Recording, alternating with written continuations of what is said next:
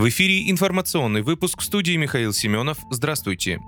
Производство новейших вооружений, в том числе дронов «Камикадзе Ланцет» и «Куб» необходимо нарастить. Об этом заявил президент России Владимир Путин на встрече с главой Ростеха Сергеем Чемизовым. И «Куб», и «Ланцет» очень эффективно себя показали. Во-первых, удар мощный, любая техника, в том числе иностранного производства, не просто горит, а еще взрываются и боекомплекты, отметил глава государства. Помимо этого, среди новейших образцов вооружения, производство которых необходимо увеличивать, Путин назвал танки Т-90 «Прорыв».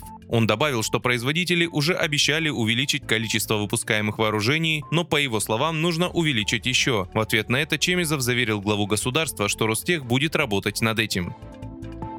ЮАР пригласила поучаствовать во встречах в рамках саммита БРИКС более 60 стран. Об этом заявила глава южноафриканского МИД Наледи Пандор. Ее цитирует РИА Новости. По данным Южноафриканского министерства, президент ЮАР Сирил Рамафоса пригласил лидеров 67 стран и 20 представителей организаций принять участие в мероприятиях на предстоящем саммите БРИКС. На данный момент 34 страны подтвердили свое участие, заявила Пандор, добавив, что приглашены представители Африки и глобального юга. Помимо этого, принять участие участия в саммите приглашен генсек ООН Антонио Гутерриш.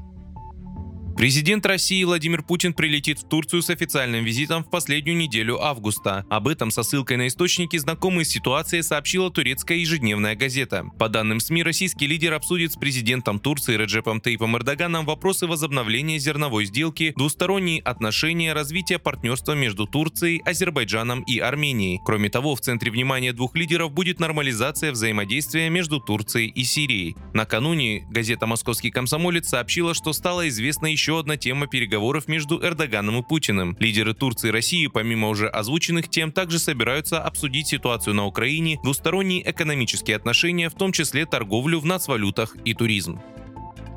Верховный суд запретил россиянам проводить ультразвуковые исследования без направления врача. Соответствующий документ опубликован на сайте суда. Суд принял такое решение после того, как рассмотрел жалобу одной из пациенток. Ей отказали в проведении УЗИ в частной клинике без направления лечащего врача. В своем решении суд сослался на приказ от Министерства здравоохранения, в котором заявили о важности сохранения существующих норм о необходимости направления от лечащего врача на проведение ультразвуковых исследований. Вы слушали информационный выпуск. Оставайтесь на справедливом радио.